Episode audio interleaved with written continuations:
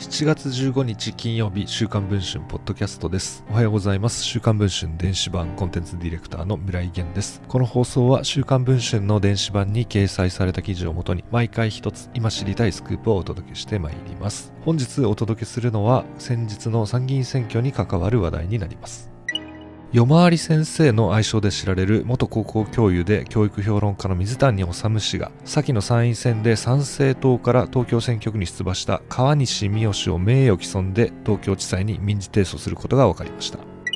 参政党は比例代表で176万票を集めて1議席を獲得。政党要件を満たし政党交付金も受けることになりました。川西氏は現在銀座のクラブのオーナーママで聖火の専門学校を卒業するとパティシエとして働いたり京都の寺で精進料理を修行したという経歴の持ち主です。20代前半の頃にはホームレス経験もあるといいます。参政党から東京選挙区の候補者として擁立されました。水谷氏が問題視したのはそのホームレス経験に触れた7月5日の川西氏の街頭演説でした。川西氏は街頭演説で夜回り先生こと水谷氏に保護の名目で浜辺に連れて行かれレイプされそうになったという話を明かしたのです。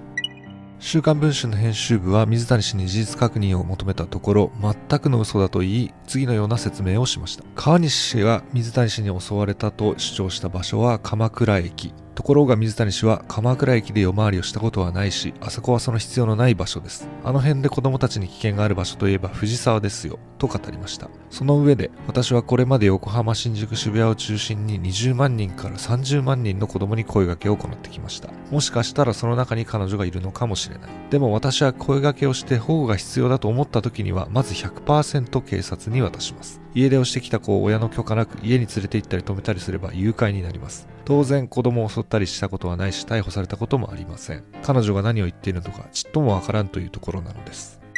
水谷氏が彼女の発言を知ったのは演説があった当日の夜だと言います。これまで世話をしてきた子供がこんな発言をしている人がいると知らせてきたと言います。そして水谷氏は川西氏を名誉毀損で訴えることを決めたと言います。私自身はびくともしません。ただ私のところでリストカットや薬物をやめようと頑張っている子たちの動揺がひどい。うちの事務所はそういう子供たちの相談を受けている場所なので、これで子供たちが相談できなくなったらその子たちの命に関わる。だから訴えることにしました。水谷氏はこのように語っています。一方、川西氏に本当に水谷氏による押し倒しがあったのかを尋ねると、このような回答がありました。夜回り先生とは言いましたが、本人がそのように語っていて、水谷さんという方は知りませんし、私はその方の名前出していません。知らないのですから、夜回り先生とはその人を指すことになりません。現在、顧問弁護士と相談して同じ回答です。もし勝手に記事を書かれた場合、こちらも法的措置を取ります。つまり声をかけてきた人間が夜回り先生と名乗っていただけであり水谷氏のことは知らず演説で名前も出しておらず自分が発言した夜回り先生が水谷氏のことを指しているわけではないと主張しているのです。一方水谷氏はそれは多分裁判では通用しないでしょうと語ります。夜回り先生と呼ばれているのは僕しかおらず夜回り先生水谷治としてテレビにも出ていますし本も何冊も出版している。こちらは淡々と裁判にしようと思っています。7月18日か19日に東京地裁に訴状を提出する予定です。と語りました。